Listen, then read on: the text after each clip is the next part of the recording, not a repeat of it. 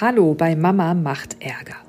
Wenn du die Diagnose Brustkrebs bereits schon aus der Familie kennst, also deine Mutter oder Schwester oder Oma ebenfalls schon erkrankt waren, könnte der Krebs in diesem Fall eine genetische, also erbliche Ursache haben. Etwa fünf bis zehn Prozent aller neuen Fälle von Brustkrebs gehören dazu. Vor allem die Gene BRCA1 und 2 machen ihren eigentlichen Job, nämlich Zellschäden reparieren, da nicht mehr richtig. Aber es wurden inzwischen auch schon andere riskante Gene entdeckt. Warum eine genetische Beratung oder auch Testung wichtig ist, wenn man die Diagnose hat und welche Vorteile das auch hat, dazu wichtige Infos von Professor Christian Jackisch vom Sana Brustzentrum in Offenbach. Welche Bedingungen muss ich denn als Patient erfüllen, damit bei mir dieser Gentest gemacht wird? Ja, einen schönen guten Tag erstmal. Jetzt haben wir heute aber ein sehr spannendes Thema. Also das ganze Leben wird ja über unsere Gene, unser Erbgut programmiert und geregelt. Ja, ob sie groß, klein sind, grüne, rote Haare haben, ob die Fingernägel lang oder nicht lang sind, das machen alles unsere Gene. Und wir erfahren heute mehr und mehr, dass bestimmte Tumorerkrankungen genetisch bedingt sind. Das heißt also, jeder Mensch hat ja zwei Chromosomen für jede Entscheidung. Haare, Füße, Hände. Und ich lege da jetzt mal zwei Streichhölzer nebeneinander. Das sind die beiden Gene, BRCA1 und BRCA2, so die klassischen Brustkrebsgene. Das sind vom, von Natur her Tumorsuppressorgene. Das heißt also, die würden störendes Material wieder aufrichten. Und jetzt kann das eine Streichholz geknickt sein von, vom Vater und dann das zweite von der Mutter. Dann haben sie eine Mutation in beiden Genen. Und das bedeutet, dass dann die Wahrscheinlichkeit, und jetzt bleiben wir mal bei unserem Thema, für Brust- und oder Eierstockkrebs im Laufe eines Lebens mit zunehmendem Alter zunimmt. Diese Information bekomme ich entweder, wenn ich aus einer Brustkrebs- oder Eierstockkrebsfamilie komme und ich mich nach einer Beratung bei einem Humangenetiker oder einer Humangenetikerin für eine genetische Testung entscheide und ich kriege die Information, ich habe eine BRCA1, BRCA2 oder PALP B2 und da gibt es ja immer noch viele, viele Gene mehr. So, das ist die eine Information. Die zweite Information, wann ich das brauche, ist, wenn ich, und das hatten wir in einer der vorherigen Folgen mal besprochen, ein sogenanntes triple-negatives Karzinom habe. Dann möchten man gerne wissen, ob das eine genetische Ursache hat und es gibt noch ein zweites Karzinom, nämlich das sind die häufig vergessenen luminalen Karzinome, also die Hormonrezeptor positiv sind, die können das auch haben. Wir haben ja in einer anderen Folge mal gesagt, es gibt 60 Prozent ähm, der Hormonrezeptor positiven Karzinome und 15 Prozent triple-negative. Das heißt, numerisch gesehen gibt es sogar fast mehr Mutationen bei den luminalen als bei den triple-negativen. Warum ist das so wichtig? Das eine ist, dass man heute die Möglichkeit hat, wir denken mal an Angélie Jolie, die hat uns ja vor vielen Jahren ähm, wirklich zwei Sachen kommuniziert, dass man auch in ihrem Bekanntheitsgrad Sachen machen kann, die die Welt nicht erfährt. Das ist eine. Das hat mich sehr fasziniert, dass es überhaupt kein kein äh, ähm, Leak gab, wo das rausgegangen ist, und, sondern erst an diesem Morgen, wo wir alle angerufen wurden in Deutschland von den Presseagenturen, ob wir denn nicht wüssten, was da los wäre. Das war faszinierend. Und dann hat sie sich prophylaktisch, also vorbeugen, beide Brustdrüsen entfernen lassen und, weiß der Teufel, durch was ersetzen lassen. Das ist eine sogenannte risikoreduzierende Maßnahme. Das heißt also, alle diese Möglichkeiten bei genetischem Brustkrebs führen dazu, dass man das Erkrankungsrisiko reduziert. Wenn man eine Brust amputiert, bedeutet das nicht, dass man an der Stelle nie wieder ein Karzinom kriegt. Heißt, wo kann es dann auch? An der Brust, an der, an der, an der Seite, wo die Brust amputiert so, ist. Man an der kann, Brustwand. Genau, man kann das nicht so operieren, mhm. ähm, äh, dass das nie wieder auftritt. Das ist also eine Risikoreduktion. Das ist eine wichtige Information.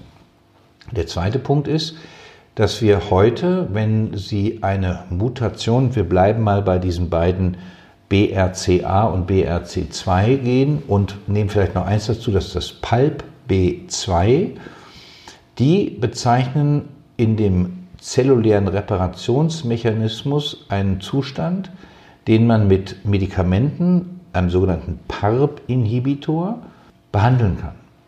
Das kann man beim frühen Mammakarzinom für die Dauer von einem Jahr zusätzlich machen zu der Therapie. Das ist Olaparib. Oder? Olaparib ist eins der beiden. Dann gibt es noch Talazoparib. Also müssen wir immer sagen Coca-Cola, Pepsi-Cola und was es alles gibt.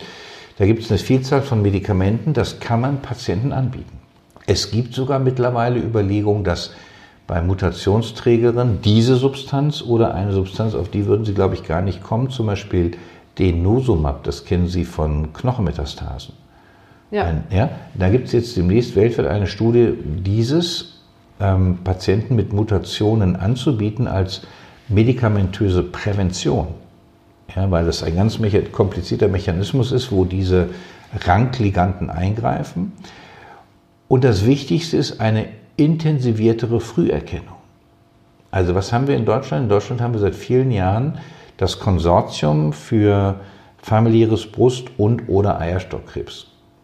Das sind Zentren, fast jede Universitätsklinik hat so ein Zentrum, da sitzen Patient, äh, Experten, die den ganzen Tag nichts anderes machen als diese Beratung.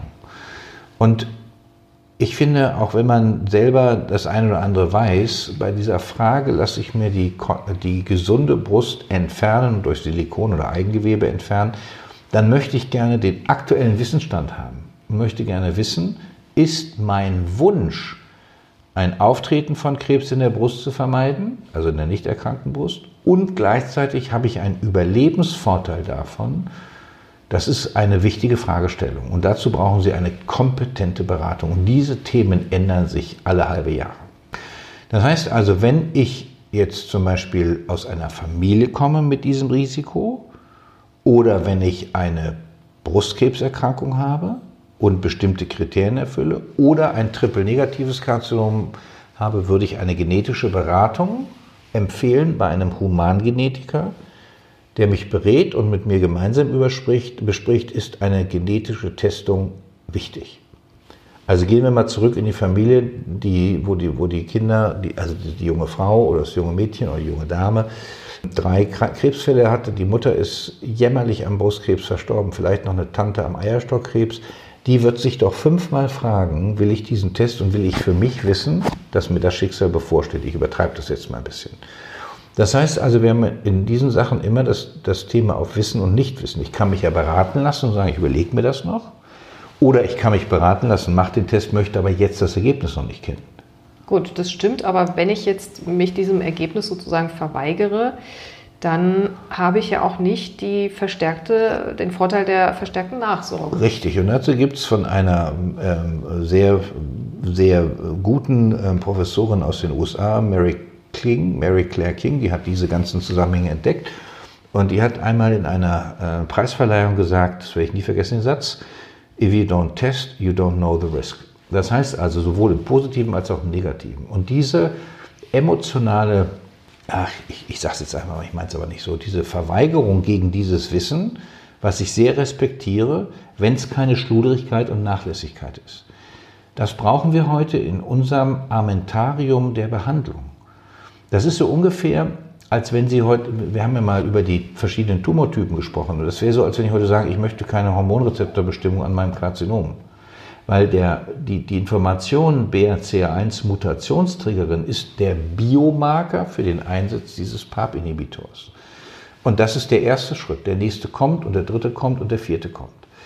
Und dann äh, spielt auch die Familienanalyse eine große Rolle. Also wenn ich zum Beispiel höre, in einer Familie ist ein Pankreaskarzinom, irgendjemand hatte das oder da ist ein Lymphom und da ist noch irgendeine Erkrankung, dann gehen bei mir schon die Seifensieder auf und ich sage mir, die muss dringend genetisch beraten werden, weil ich weiß ja noch gar nicht, was sich dahinter alles äh, verbirgt. Und dann erkennt man doch viele Sachen. Also die genetische Testung, das finde ich gut, dass Sie das Thema gewählt haben, spielt eine große Rolle.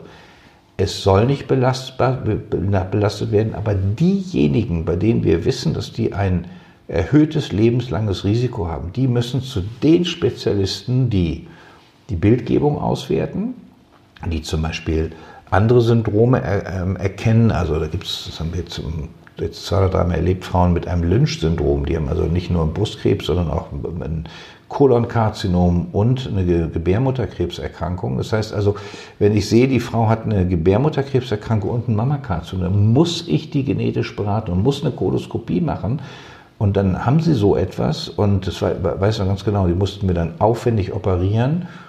Und dann hatte sie vier Töchter. Und diese Töchter haben wir auch testen lassen. Was meinen Sie, was das für ein Schneeball ist? Und die waren alle, Gott sei Dank, genetisch nicht betroffen. Das heißt, diese Mutter, wo, wo, wo fangen Sie die denn mit vier kleinen Kindern auf, emotional? Ich bin schuld, das. Und deswegen spielt die Humangenetik heute in der Krebsbehandlung eine so wichtige Rolle, um zu verstehen, warum entstehen denn diese Karzinome. Nicht? Sie haben das in einer früheren Folge mit dem triple-negativen Karzinom angemerkt, immer jüngere Frauen. Und da spielt die Genetik eine große Rolle. Und das, was uns häufig betrifft, also wirklich betroffen macht, ist, dann, dann wird eine intensivierte Vorsorge gemacht. Und die besteht daraus, Ultraschall und Kernspin und Mammographie. Und das machen sie alle halbe Jahre oder einmal im Jahr. Mhm. Das heißt, dieses Phänomen der, der TÜV-Plakette kann nicht noch mal ein halbes Jahr oder wird jetzt erst entdeckt, ist ja eine hohe emotionale Belastung. Ja, ich kenne das. Ja, und, und dann machen viele Leute einen Fehler, die gehen dann zu dem Doktor, der macht das, der macht das, der macht das. Aber keiner sieht alles zusammen. Das ist grundverkehrt. Ja. Ja, also da muss man wirklich zu Spezialisten gehen, die den ganzen Tag beraten oder den ganzen Tag nur Röntgenbilder angucken, weil sie dann die höchste, größere Sicherheit haben. Aber gerade noch mal zu dem Thema, das genetische Ergebnis nicht wissen wollen. Das kann man machen, finde ich, wenn man für sich allein ist. Aber wenn man Schwester hat oder Töchter, ist das natürlich auch vielleicht ein bisschen fahrlässig, finde ich, das nicht wissen zu wollen, weil die ja. kann es ja letztendlich auch betreffen. Ja, aber dann kommen sie in die Tiefen der interfamiliären Harmonie. Ja, mit der habe ich keinen Kontakt mehr, von der will ich nichts Gut, wissen. Stimmt, ja. aber Thema. trotzdem ist ich, da, da, bin ich absolut bei Ihnen, da bin ich so weit, dass man sagen kann, also vielleicht ist das eine Information, die man wie auch immer weiter kommuniziert, dass dann wieder jeder entscheiden kann, was mache ich. Ja, also das ist ein Riesenthema. Und wir werden uns auch mit all diesen Themen, die äh, neu kommen, auseinandersetzen müssen. Und wir müssen ein niederschwelliges Angebot machen. Ich kann nicht erwarten, dass jemand 300 Kilometer zu einer Beratung fährt und dann vor jemandem sitzt, der das zum ersten Mal macht. Ja? Also da müssen wir diese Zentrenbildung nutzen, aber auch jeder Humangenetiker, jede Humangenetikerin in ihrem Ort muss das können. Also wir haben zum Beispiel Kooperationspartner hier in der Region, genauso wie wir Kinderwunschzentren und, und was weiß ich nicht alles haben. Weil wenn ich das brauche, dann will ich einen kurzen Weg haben. Ja, und, und die Humangenetiker haben in der Pandemie unheimlich viel gelernt. Die machen die genetische Beratung auch online. Ja, das kann man mit, mit, dem iPhone oder mit dem iPad oder was weiß ich machen, wenn man gerne sein Gegenüber sieht, weil es ist ein Interview. Ja. Und das kann man alles so machen. Also Covid hat uns schon viele Sachen gelehrt, die Absolut sehr positiv sind. Weil Sie sagen jetzt Online-Besprechung, aber um das noch zu ergänzen, dieser Gentest wird aus dem Blut gewonnen. Ja, das, das ist, ist dann der nächste Blut Schritt. Mhm. Ja, genau, nur weil der unsere Zuhörerin das nicht äh, Also das Gespräch, dieses erste Interview, genau, das, das kann man Gespräch, so machen und dann und dann wird Blut abgenommen, wird Blut abgenommen. und da ja. wird das dann daran mhm. getestet. Mhm. Man wird ja im Arztgespräch nach der Diagnose, nach der familiären Situation gefragt, hat jemand Krebs bei Ihnen in der Familie? Wenn das jetzt aber nicht unbedingt so ist oder es gibt nur einen Krebserkrankten, sprich man fällt gar nicht in dieses Raster, in diese Bedingungen, wo man automatisch getestet wird, ist vielleicht am Ende eine neue Teststrategie erforderlich, weil ich kann ja theoretisch diese Mutation auch haben, weil irgendwann fängt ja eine Mutation mal mhm. an. Mhm. Ich kann ja der Erste sein in der Reihe. Wäre es nicht sinnvoll, eigentlich alle Brustkrebspatientinnen durchweg zu testen? Ja, guter Punkt. Ähm, führt dazu, dass das äh, logistisch überhaupt nicht geht. Also ist nicht machbar. Wir haben gar nicht so viele Testressourcen. Dann wird der Humangenetiker, und das haben wir von Ihnen gelernt, Sie brauchen ein gewisses a priori Risiko. Das muss erhöht sein über der normale Bevölkerung. Deswegen ist das humangenetische Gespräch so wichtig. Denn denken Sie mal an andere äh, Erkrankungen, zum Beispiel Chorea Huntington zum Beispiel, dieser maligne Feitstanz. Ja oder ähm, äh, Multiple Sklerose. Das sind äh, Dinge, die haben mit Krebs nichts zu tun. Und da ist die Expertise schon seit vielen Jahren Jahrzehnten entwickelt, die Leute vernünftig zu beraten und auch wirklich zu akzeptieren, ob jemand das wirklich wissen will. Aber Sie haben ähm, vollkommen recht, dieses, also wenn wir alle testen, äh, werden so viele Ressourcen verbrannt, dass die, die wir testen müssen, äh, nicht getestet werden. Für Brustkrebs zum Beispiel haben wir äh, mittlerweile Fragebögen äh, von der Ärztekammer Westfalen-Lippe. Die haben damit angefangen und das ist gerade jetzt wieder aktualisiert worden. Das ist, kriegt bei uns jede, bei jeder Patientin wird das ausgefüllt. Und da sieht man nämlich, dass, was ich schon, vorher schon mal gesagt habe, die eigene Krebserkrankung eine große Rolle spielt und dann die erst- und zweitgradig Verwandten und auch die Männer. Und dann kriegt man einen Zahlenwert und wenn der gleich, größer gleich drei ist, dann sollte man eine genetische Beratung empfehlen. Nicht die Testung, sondern die Beratung. Und dann möchte man gerne in einem Institut sein, wo man weiß, wenn die was testen und was finden, dann ist das auch valide und nicht ein Laborirrtum. Weil wenn man das jetzt weitergeht, Brust entfernen, Eierstöcke entfernen und, und, und, und, und, dann muss das ein valides Ergebnis sein. Also das ist eine sehr verantwortungsvolle Aufgabe. Und auch da muss ich mir überlegen, kann ich denn einer Patientin, der ich die Eierstöcke entferne, damit sie keinen Eierstockkrebs bekommt, kann ich die denn dann auch eventuell Hormonersatz behandeln, wenn die ihre Lebensqualität runtergeht? Das muss man alles vorher überlegen. Ähm, und dann kann man so eine Entscheidung mit einer Patientin zusammen besprechen, weil Angst ist da immer ein schlechter Berater. Ja, das ist noch eine wichtige Info, dass äh, wenn ich diese Genmutation habe, es oftmals empfohlen wird, die Eierstöcke entfernen zu lassen, weil mhm. die Gefahr ist dann nicht für Brustkrebs auch besonders hoch, sondern auch für Eierstockkrebs. Das ist richtig. Wie sieht denn die Operation aus? Wenn ich Brustkrebs habe und das Risiko ist sehr hoch, dass er wiederkommt, wie ist denn da das Vorgehen? Wird dann die gesunde Brust gleich mit abgenommen oder wird überhaupt was abgenommen? Kann dann noch brusterhaltend operiert werden, wenn ich die Mutation habe? Es ist eine sehr gute Frage. Also man, wir müssen zwei Sachen trennen. Das eine ist die erkrankte und behandelte Brust und das andere ist die gegenüberliegende gesunde Brust. Das heißt also, entweder Sie können den Brustdrüsenkörper komplett entfernen, ja, und dann haben Sie aber, damit die Haut überlebt, müssen Sie darunter noch Drüsengewebe haben weil die Blutversorgung sonst kaputt ist. Sonst haben sie da ein großes schwarzes Loch. Das will ja keiner. Das heißt also, sie haben eine bestimmte Menge an Drüsengewebe und darin kann natürlich etwas noch entstehen. Der zweite Punkt ist, wenn Sie ein Säugetier, legen Sie mal eine Hündin auf den Rücken, dann sehen Sie so eine ganze Milchleiste. Ja, das ist beim Menschen, äh, viele Frauen denken, oh, das ist ein Pickel oder das ist eine Warze. Das ist entweder noch eine zusätzliche Brustwarze oder noch eine Drüse, ja, die, ja, die, das schwillt früher mit meiner Regelblutung angeschwollen oder eine Achselhöhle. Gibt es das genauso. Ja?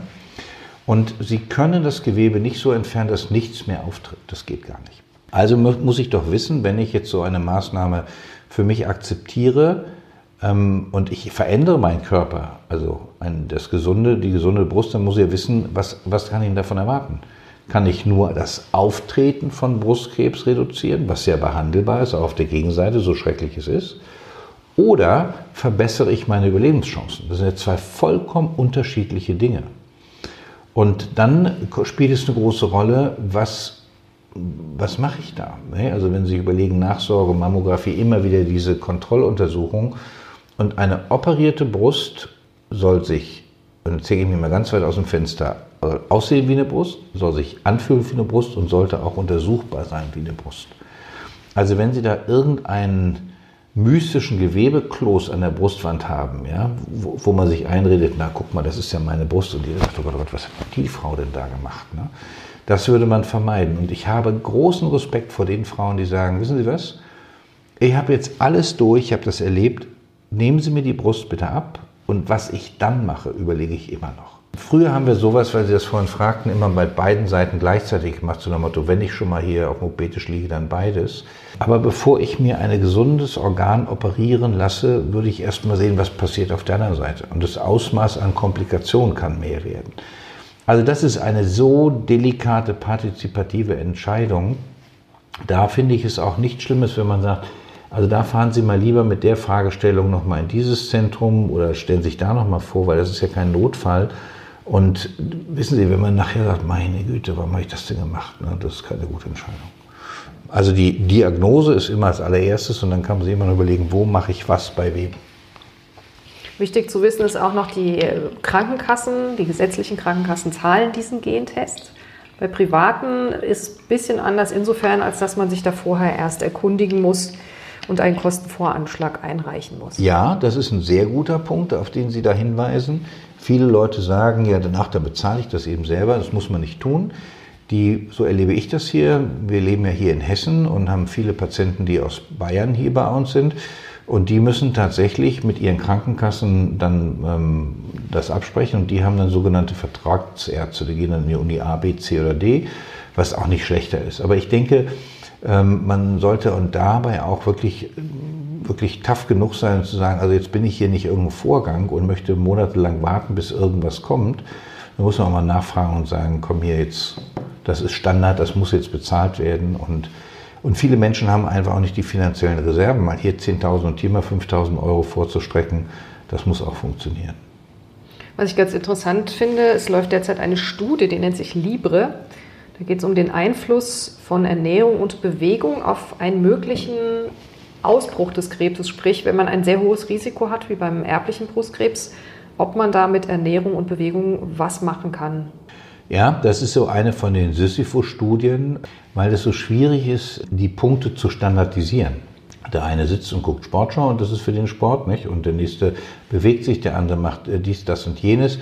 Und wie wollen Sie Ernährung denn standardisieren? Das ist ja extrem schwierig. Da müssten die Leute ja alle das gleiche Trainingsprogramm müssen alle das gleiche Care-Paket zugeschickt kriegen oder Hello Fresh oder was es alles so gibt. Und äh, das dann war müsst, keine Werbung? Nein, aber dann müssten Sie, äh, was ich damit sage, das ist standardisiert verpackt. Ja. Und dann müssten Sie all die gleiche Verstoffwechslung haben und dann können Sie das ausrechnen. Und es gab sowas ähnliches schon mal, die, vielleicht haben Sie es mal gehört, die One äh, Million Woman Study in den USA, wo man den Einfluss von Hormonersatzbehandlung auf das Brustkrebsrisiko bestimmen wollte. Und weil das so viele Frauen waren, One Million, konnte man daraus alles andere, also konnte man statistisch alles ableiten.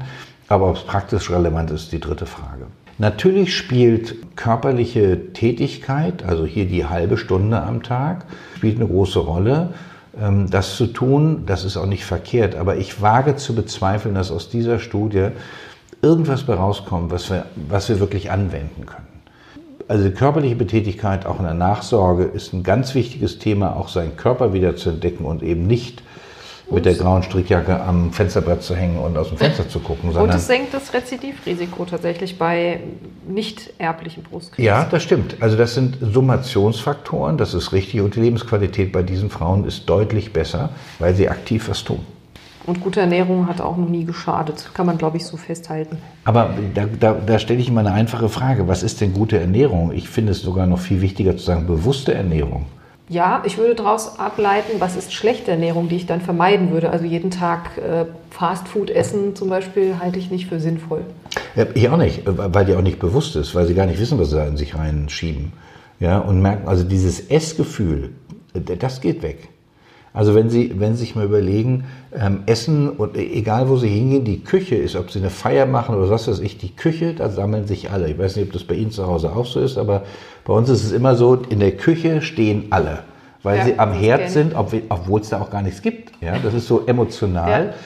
Und dieses bewusste Essen in einer Familie, das sind, ach, es gibt so viele Untersuchungen, die, die, die in, in einer Familie zu sitzen und zu essen, Sie kauen wesentlich mehr und zerkleinern ihre Nahrung, wenn sie dabei, also nicht beim Reden essen, aber wenn sie zusammensitzen, weil sie ja nicht alle miteinander reden können. Das heißt also, das äh, hat schon einen großen Be Punkt, dieses bewusste Essen. Nahrungsergänzungsmittel, da denke ich mir, anstatt jetzt sich so viel Vitamin C zu mir nehmen, lieber eben eine Frucht, die das beinhaltet, kann man auch machen. Und äh, dann haben sie einen großen Vorteil davon. Und die Bewegung spielt eine große Rolle, weil sie damit ihr Körpergewicht schlicht und einfach normal halten. Da sind wir schon wieder im Bereich Nachsorge. Dafür wird es aber auch eine extra Folge noch geben. Ansonsten bleibt festzuhalten, wenn man erblichen Brustkrebs hat, ist die äh, Betreuung, die äh, verstärkte Nachsorge am besten in einem universitären Zentrum, das dem Deutschen Konsortium familiärer Brust- und Eierstockkrebs angeschlossen ist. Den Link stelle ich in die Infobox und auch zum BRCA-Netzwerk. Das sind nämlich Experten, die einen da beraten und helfen. Professor Jakisch, vielen Dank wieder für die interessanten Informationen. Sehr gerne, bis zum nächsten Mal. Wenn es euch der Arzt nicht ohnehin schon angeboten hat, fragt unbedingt nach, ob für euch eine genetische Beratung in Frage kommt. Nicht nur für euch, auch für eure Töchter oder Schwestern könnte das echt wichtig sein. Bis zur nächsten Folge, alles Gute für euch.